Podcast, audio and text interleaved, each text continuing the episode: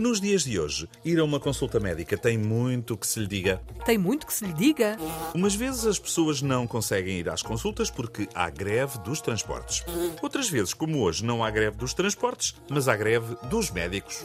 E também acontece haver greve dos transportes e greve dos médicos. Ou seja, as pessoas só conseguem ter consulta nos dias sem greve dos transportes nem dos médicos.